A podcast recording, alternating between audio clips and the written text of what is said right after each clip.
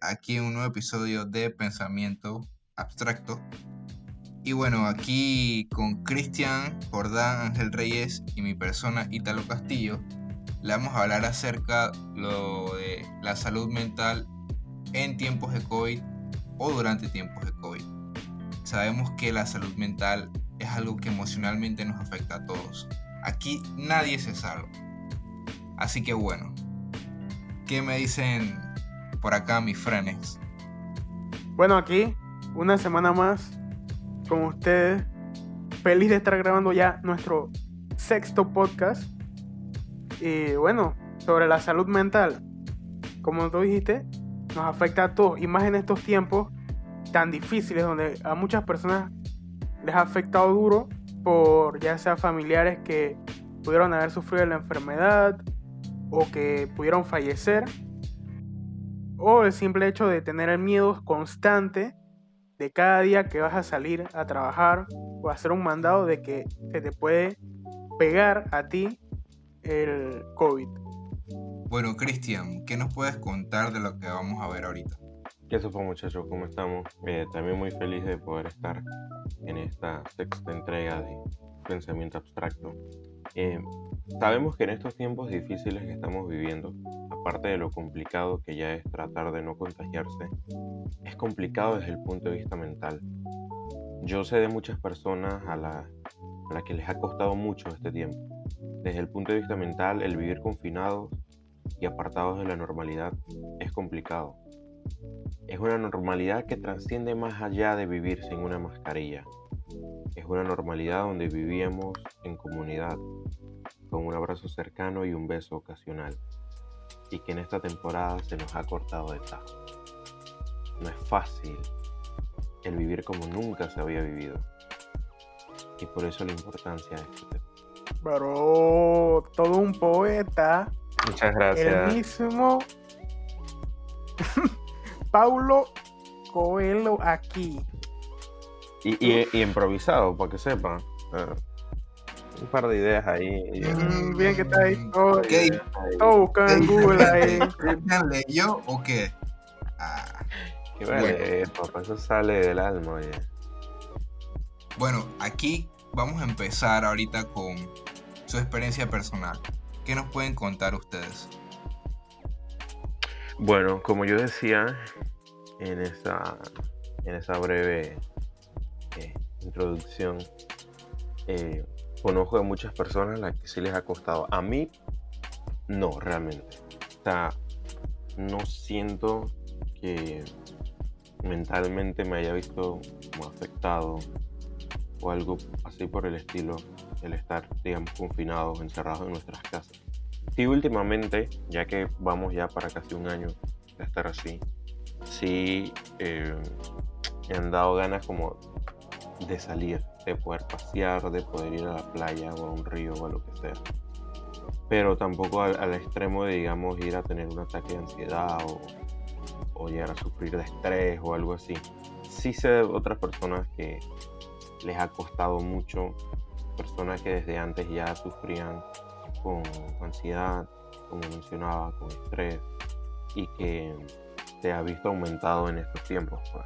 Pero yo personalmente, muy tranquilo en cuanto a esto, sé que es algo anormal, nuevo y raro, pero eh, de la mano de Dios me la he rifado y aquí estoy.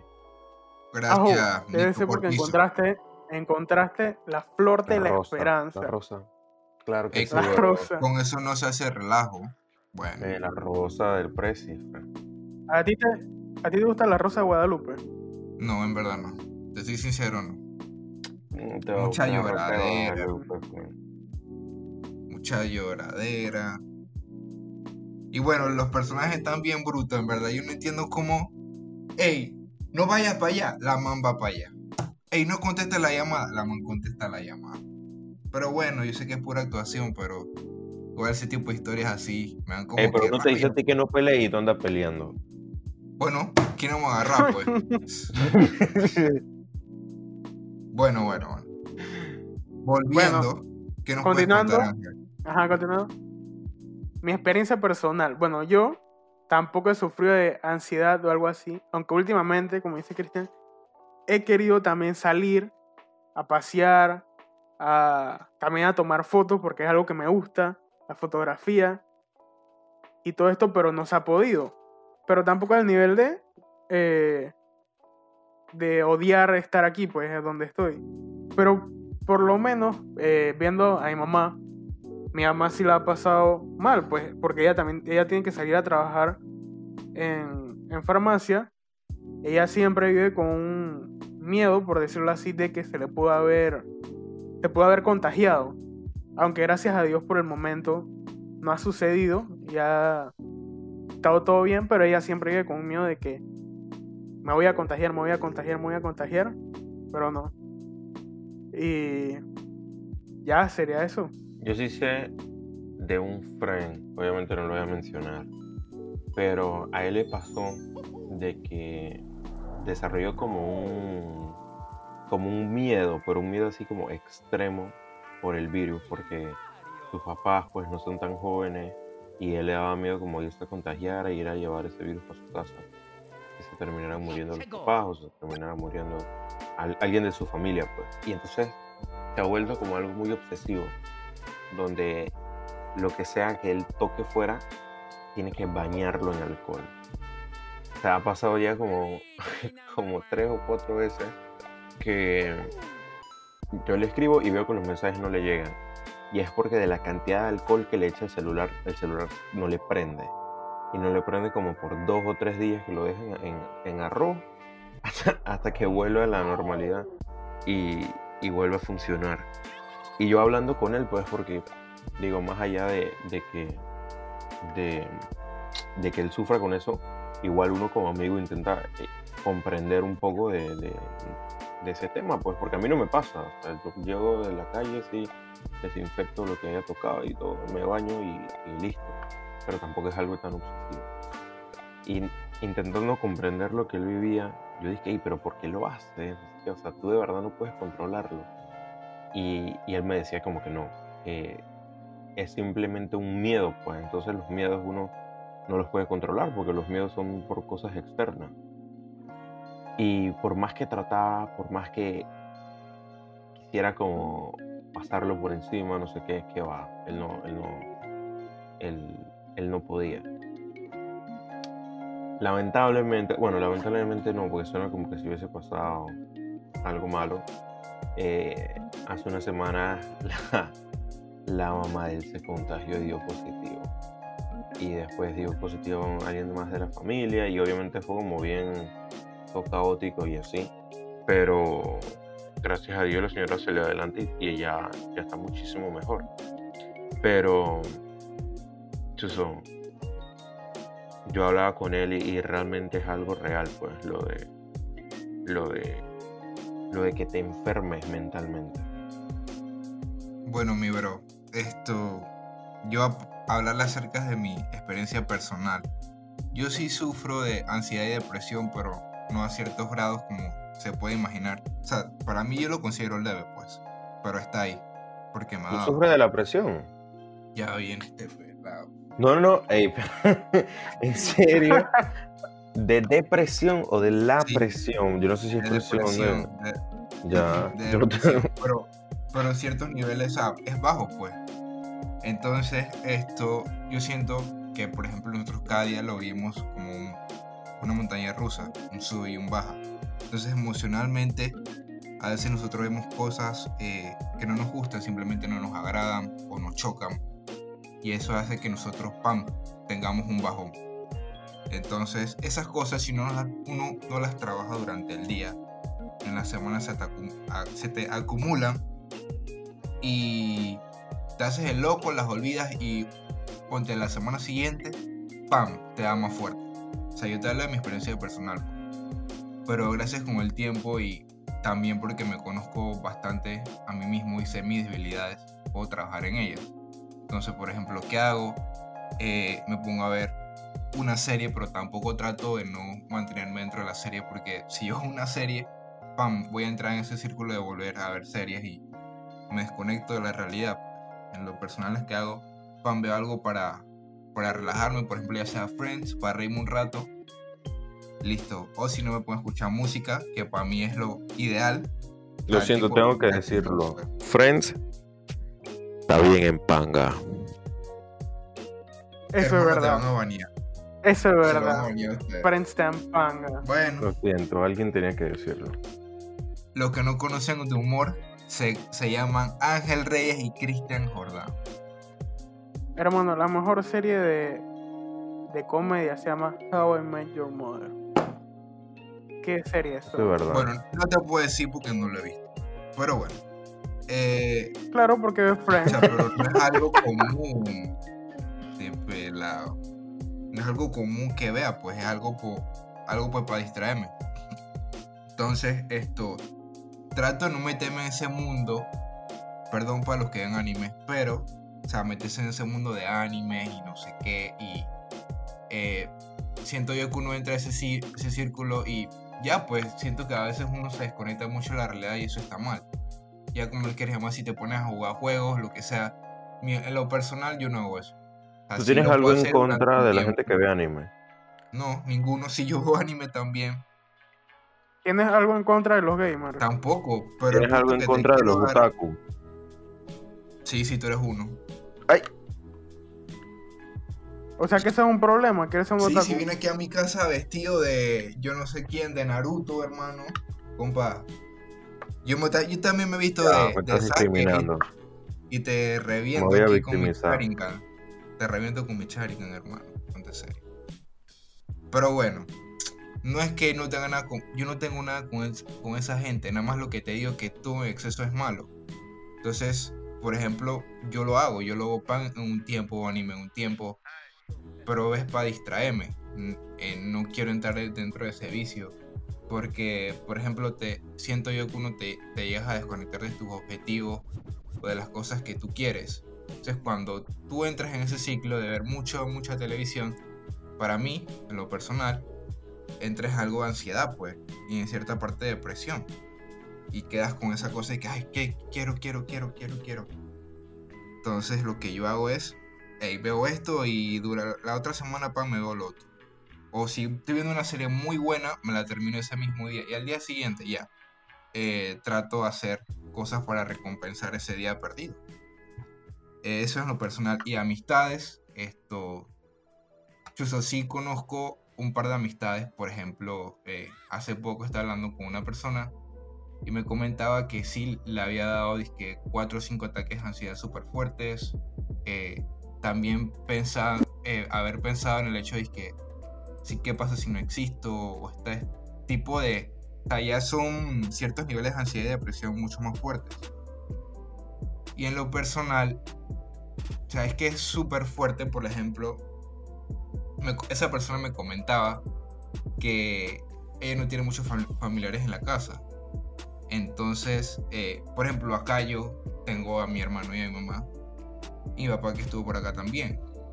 Pero ese es el tema, pues si tú estás en un lugar o estás en tu casa y no tienes muchos familiares alrededor, o sea, incluso nada más tienes uno, o sea, la cuestión siento yo que se complica más, pues. No es tampoco el hecho de comparar, pero la perspectiva en que tú lo puedes ver o llegar a comprender es diferente. Bueno, eh, yo también, ahora que tú hablas de todo esto, se me, me acordé de una experiencia también que me pasó hace como una semana, una cosa así. Hace dos semanas. Cha, yo estaba normal y de la nada me pegó un bajón por algo que vi, no, no me acuerdo. Cha, pero no fue un bajón como una depresión, no sé, era como, como lo analicé después de tenerlo, fue como que un miedo a perder lo que, lo que tengo ahorita, pues. Cha, porque ahorita, cha, aunque estemos en este momento tan mal, cha, tengo la tranquilidad de que sé que mi papá está aquí, mi mamá está aquí, mi hermano está bien, etcétera. Tengo un trabajito, estamos terminando la U, eh, estamos en el, entrando en el podcast ahí a meterle empeño. Y es como un momento, cha, que me está yendo bien, pues.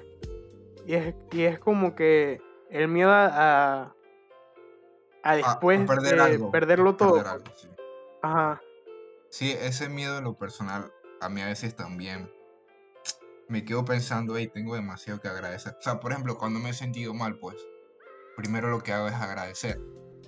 Eh, bueno, agradecer y simplemente cambiar esa perspectiva de por qué estoy pensando en eso, pues.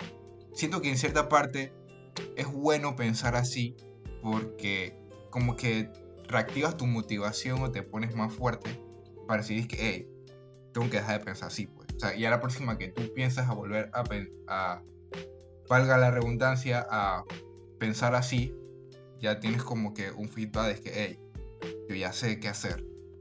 Ese es el punto que quiero dar. Y bueno, dentro, dentro de otras amistades, eh, sí, eh, obviamente eso va a depender del tipo de, contexto o el tipo de situación familiar en la que viva.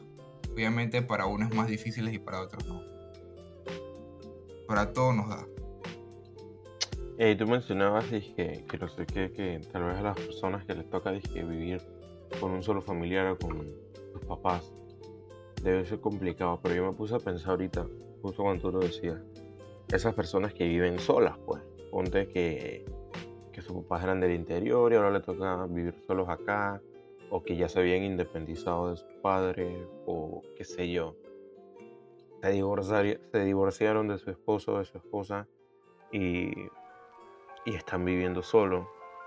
Porque una cosa es vivirlo, dije, con tres, cuatro personas más en tu casa, que tienes con quien conversar, que tienes a quien ver, no sé qué. Y otra cosa es que pasarte casi un año viviendo solo, dije, no poder entrar en contacto con, con nadie y así. Tiene sus ventajas porque es como que solo te tienes que cuidar a ti mismo. O no, no tienes ese miedo de, irte a contagiar en la calle, venir a tu casa y contagiar a alguien más. Sino que pues nada más eres como tú solo. Pero igual por otro lado, el, el, vivir solo así, como que sin ayuda, o más que sin ayuda, sin nadie presente, debe ser complicado. Y yo me acordaba, creo que fue en el 2019, me corrigen si no fue así, cuando se estrenó lo de El Joker, que fue como que un momento boom, cuando, cuando se empezó a hablar mucho más de este tema de la, de la salud mental, pues porque en la película, para los que no la hayan visto, creo que la gran mayoría la habrá visto, pero trata de un hombre pues que, no que con problemas mentales y que no recibe ayuda ni dentro de su familia, ni de parte del Estado, ni de parte de nadie, y termina transformándose en un, monstruo realmente, en un asesino y, y, en un problema, por decirlo así ahora sí, real para la sociedad en la, en la, en la que vivían. Y es en ese momento que se empieza, muchas personas empiezan como, ¿cómo decirlo?, a ser más transparentes, a vulnerabilizarse y a decir de que, tú sabes que yo eh, me atiendo con un psicólogo eh, y me he dado cuenta que tengo un problema de ansiedad. Que tengo... Estar más aware, es que no me sale la palabra. Sí, ¿cómo Aware somos gringos, no sabemos si lo Al tanto. Al, Algo así. Tanto. Y, y, mucha gente ya empezó como a hablar del tema, pues. Pero yo realmente hasta ahora, por más que he intentado entender y he entendido un poco, no entiendo del todo el tema de la ansiedad. O sea, lo que es, lo que significa para la persona. Porque no lo puede controlar, porque es algo que no me pasa a mí, pues entonces obviamente no lo entiendo. Pero les tiro la pregunta a ustedes, ¿por qué ustedes creen que pasa esto de que muchas, en muchas personas como yo existe como ese vacío en la, vamos a decirle, educación mental, que se desconoce tanto? O sea, te voy a responder primeramente, por ejemplo, a veces que no entiendes eh, cómo las personas le dan ansiedad. Por ejemplo, a mí, lo que me da, sé que es una ansiedad leve, pero es que cuando ponte me voy a acostar y me pongo a pensar eh, que no he hecho tal cosa, eh, que no he hecho tal cosa eh, a mi edad, por ejemplo. No he obtenido tantas cosas. Esto, ponte si tengo que presentar algo mañana, me pongo ansioso porque lo quiero hacer bien. Esos tipos de ansiedad leves que me da, pues. Entonces, a los extremos es que eso te causa insomnio. por ejemplo, insomnio de verdad, porque también están las personas, esto, ¿cómo se llama? Hipo, hipocondriacas, creo que son, que exageran los síntomas, pues. Entonces a veces yo dije que mucho la moda es que, ay, tengo insomnio. o sea, ni, ni, siquiera sufren de eso, pero ni siquiera saben lo que dicen, nada más lo dicen que para quedar cool, pues. Ah, yo sufro de insomnio, listo. ¿Por qué sufre insomnio? Ah, porque te la pasas desde las 10 de la noche hasta las 4 de la mañana una serie. ¿Qué vas a acordar? Sí, porque Ajá. es que, bueno, continuando, es que muchas veces se, como no se conoce tanto, la gente piensa que, o sea, como tú no duermes bien un día o, o a veces también malos hábitos, no es que tengas insomnio, es los malos hábitos de, de sueño.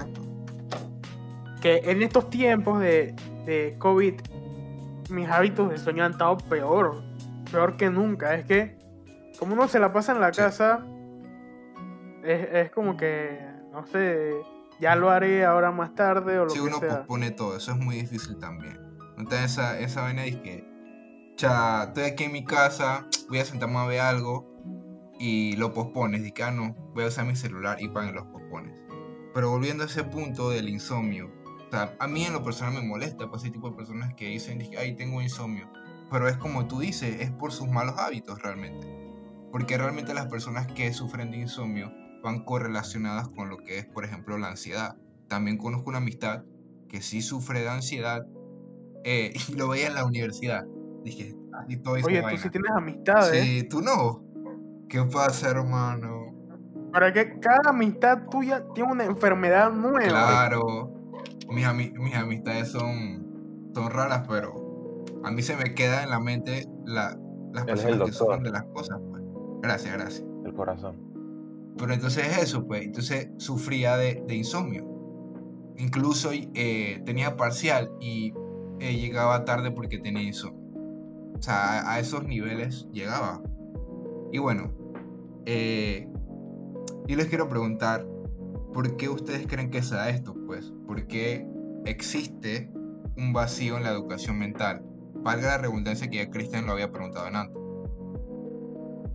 Yo siento que eh, existe este vacío, más que nada también por, la falta de educación. Bueno, hablando de nuestro país, de lo que conozco, de la falta de educación que existe también en los colegios. O sea, en los colegios de Latinoamérica, por lo general, nos enseñan historia, matemática y ya, básicamente eso es todo.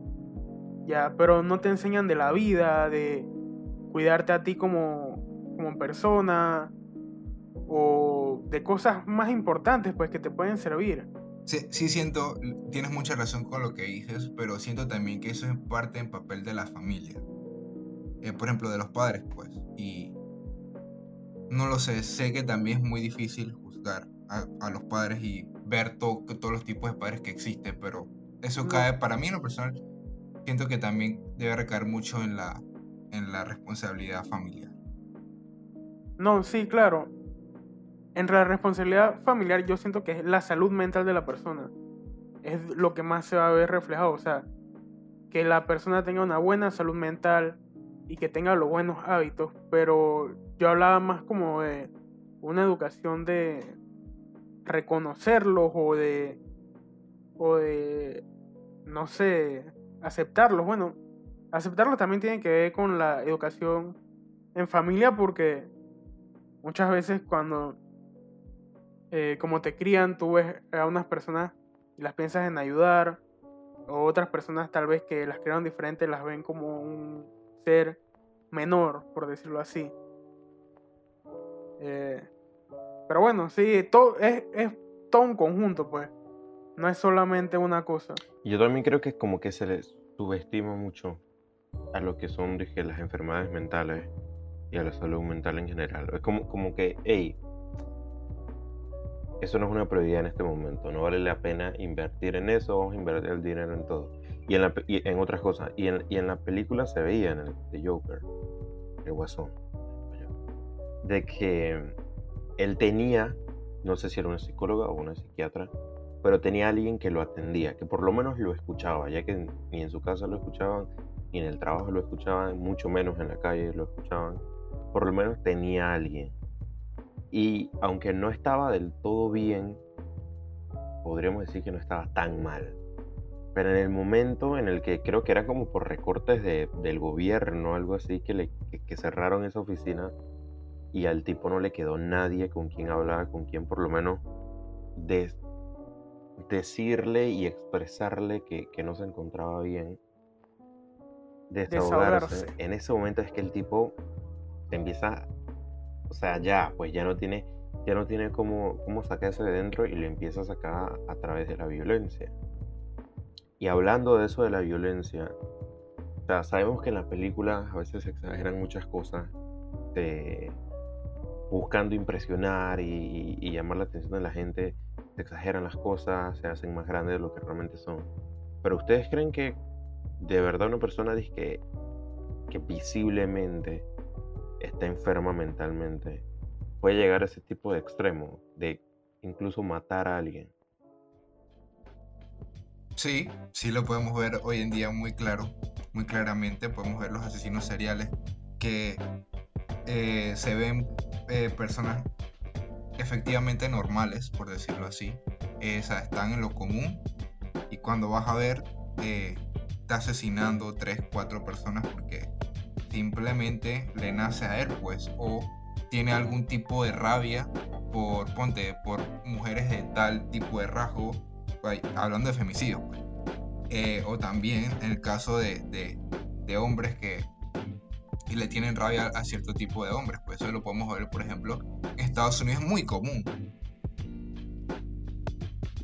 Así que, eh, dale Ángel, Bueno, también, todo esto lo podemos ver, eh, todo lo que te hablas, una serie de que Mindhunter, que está en Netflix, que está bien buena, pueden verla. Le da 60 mil eh, patadas a Friends. Eso es verdad. Y ojo, esta es una promoción paga. Pero si nos pagan, nadie se va a poner bravo. Hermano, obviamente yo veo ese tipo de series, pero a veces cuando quiero ver algo, es que algo así tonto, pam, lo, lo pongo y lo veo. ¿Me explico? Pam y me río. Pero por ejemplo. O sea que estás diciendo que Friends es para tonto. No, no, no, no, no. Mala mía, es como eh, para reírme un rato. Pues yo para qué voy a eh, voy a reírme. Yo para qué me voy a reír en My explícame. Si es simplemente lo voy a analizar. si tú te en Mindhunter, me preocuparía. Porque, ah. Mira, bueno, siguiendo Mindhunter es, es una serie donde estudian los casos de personas que hacen estos estos asesinatos, lo que hacen estos daños a las otras personas, pues. Y básicamente eh, se ve que en muchos casos, y eh, son casos de la vida real, eh, es por alguna deficiencia o algún maltrato que han tenido en su infancia. Algo que los ha llevado a, a tener ese fetiche o ser así, pues. Eh, Puede ser que los padres le pegaran, que los padres no lo quisieran, que lo rechazaran, etcétera, etcétera. Me acuerdo de uno que le pasaba de que desde pequeño su mamá lo rechazaba. Mamá y creo que otras mujeres, no sé si era como una maestra o algo así. Pero como era un niño, lo que él desarrolló fue como un odio hacia las mujeres. Independientemente de que le hicieran mal o no. O sea, él simplemente las odiaba y odiaba a todas las que tuvieran, digamos, la misma eh, parecido físico a su mamá y a esa maestra. Entonces dije, a todas las que se encontraba así, las mataba. Las mataba y, hacía un montón de cosas más que no vamos a estar mencionando aquí.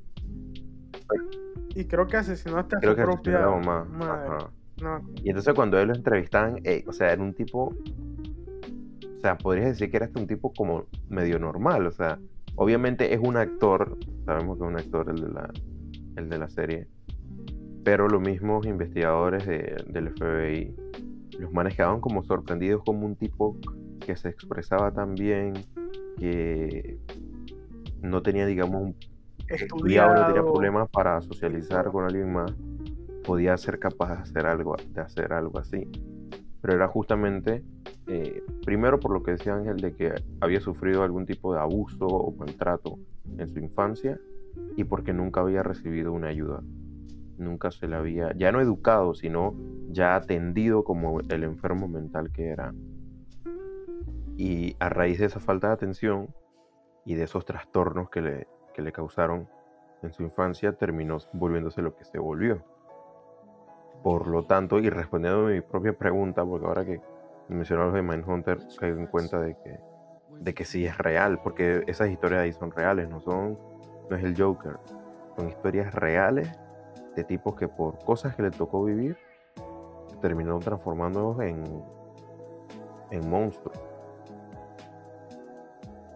Sí, eh, pero es como decías antes también, que es porque la salud mental muchas veces se ve como algo que no necesario, pues, o algo para después, lo último en la lista de, de importante. Y si así todavía se ve en estos tiempos, imagínate hace 40, 50 años que era como Hunter el tiempo de Hunter Menos, eso era ahí, lo que cada uno pudiera, o sea, tal vez quien pueda. Sí, y tú en antes hablabas, que por ejemplo, Cristian, del, del tema del desahogo.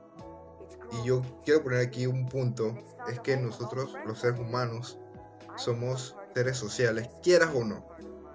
Y, o sea, si tú le quitas esa parte social al ser humano, y sea incluso con una sola persona que tú no socialices durante un tiempo o no te desahogas con alguien, eh, eso te va a derivar a otros problemas. Eh, por ejemplo, yo también he visto por ahí que puros quotes que no, que la persona, bueno, no me acuerdo, pero es algo así. La persona que llega a estar que eh, sola con sí misma, eh, esto llega a poder desarrollar algo. Pues. Entonces yo en lo personal sí apoyo eso y no, porque cuando me puse a leer los comentarios la gente dice que sí, la soledad es lo mejor que existe, que no sé qué. Yo me pongo a ver dice que estos manes no saben lo que están diciendo. Para mí todo en exceso es malo. Y siento que esas personas que empezaron a comentar son que socialmente y como ya se cansaron de vivir con cierto tipo de personas, pan, quieren estar solas. Y es súper bueno por un tiempo. Excelente. Pero como te digo, todo en exceso es malo. Y eso yo no se lo recomiendo a nadie. Yo en lo personal he pasado por eso. Y, o sea, vengo de ahí de la experiencia y digo que no. Es que no es así. Es que también esas personas yo creo que ellos piensan que soledad es dos horas que estoy sola en mi casa, que puedo hacer lo que me da la gana. Pero al final yo siempre sé que va a estar mi papá, va a estar mi esposa si tengo esposa, va a estar alguien pues, alguien va a venir. En realidad no estoy solo. No es una soledad verdadera. O sea, es muy diferente a, como dicen, sentirse solo en un cuarto lleno. Correcto, es así mismo es. Tú puedes estar con gente alrededor y sentirte solo. Ajá. Eso a mí personalmente no me ha pasado. Pero entonces no, no sabría decir qué se siente. Pero, o sea, sí, se malinterpreta, o sea, se confunden ambas cosas. Y también siento que es bueno que siempre cada persona tenga su tiempo a solas eh, que esto ayuda mucho y también no solo el tiempo a solas, sino cosas como meditar, etcétera. Que no solo estar solo haciendo cualquier cosa, sino estando solo, eh, no sé, analizándote, pensando, cualquier sí, cosa. gozándose como que de uno mismo, pues. Viendo y que, hey, ¿por qué me gusta esto? Hey, ¿por, por, por, qué, por, qué tengo cierto odio a cierta cosa? Una cosa así. Pero en lo personal, pues. Y antes que mencionabas lo de eh, se me olvidó la idea que dijiste. Acabas de decir algo que te lo iba a. Iba a desarrollar la idea, pero se me fue. Lo de estar solo en un, no, no, no, en un cuarto lleno. otra cosa. Ya se me fue la idea. Eh, pero bueno, esto yo no, no, no, había respondido. Y bueno, ya para ir cerrando también. Por ejemplo, eh, hoy en día, vamos a decir de los 5 años para acá, podemos ver, o 3 años para acá, siendo que ese vacío se está rellenando en tema de lo que es la salud mental. Por ejemplo, podemos ver eh, eh, 13 Reasons Why, eh, cómo ha implementado eso.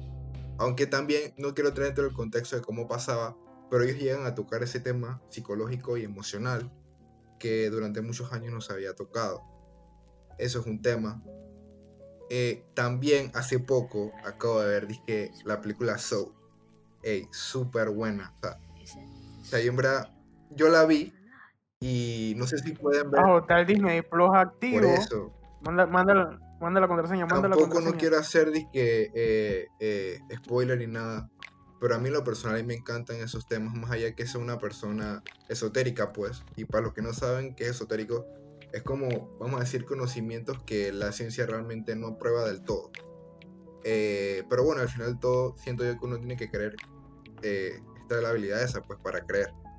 Y bueno, entrando, regresando al punto de nuevo, este tipo de, por ejemplo, cinematográfica, eh, siento yo que hoy en día están agarrando un auge o una dirección o una latitud, como le quieran decir, a algo importante, pues.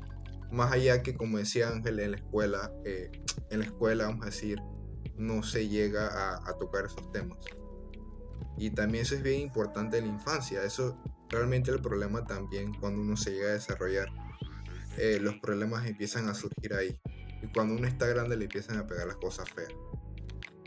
Y bueno, esto ya siento que una conclusión final ya no, ya, ya creo que todo lo que dije lo tenía que decir. Pero dale, mi bro.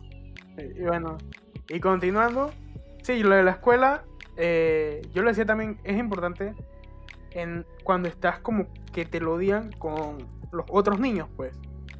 Porque muchas veces estas, este tipo de, por decirlo así, enfermedades o cosas que le dan, muchas veces los niños o las personas lo ven como algo de debilidad, como algo que, que no, no, no lo quieren compartir, pues porque se ve mal o lo que sea. Y bueno, yo para concluir, como la semana pasada, con una frase, eh, con esto del coronavirus, los tiempos difíciles crean hombres fuertes, los hombres fuertes crean buenos tiempos, los buenos tiempos crean hombres débiles y los hombres débiles crean tiempos difíciles. Y ahorita, Espérate, el profesor de ética te Lo escucha que- decir a ti la palabra hombre se va a rayar. ya, dale. ahorita, eh, en la época que estamos, estamos en la época, por decirlo así, de los hombres débiles. O sea, eh, nuestra sociedad fue muy buena en los, en los años anteriores y ahorita, o sea, por decirlo así, estamos débiles. Pero, esto, pero este momento difícil nos va a traer muchos hombres fuertes para el futuro y vamos a mejorar como sociedad. Aquí algo ya vamos, hemos terminado, pero para decir un comentario final, no somos machistas, para que quede claro, nada más una ter- terminología que estamos usando y espero que, la, que las entiendan. Así que, ya saben gente, métanle mente. Una vez más, gracias por volver a escucharnos. No olvides compartir este capítulo con tus amigos, con tus familiares. Búscanos en redes sociales, en Instagram, como Pensamiento Podcast. Y no olvides, métele mente.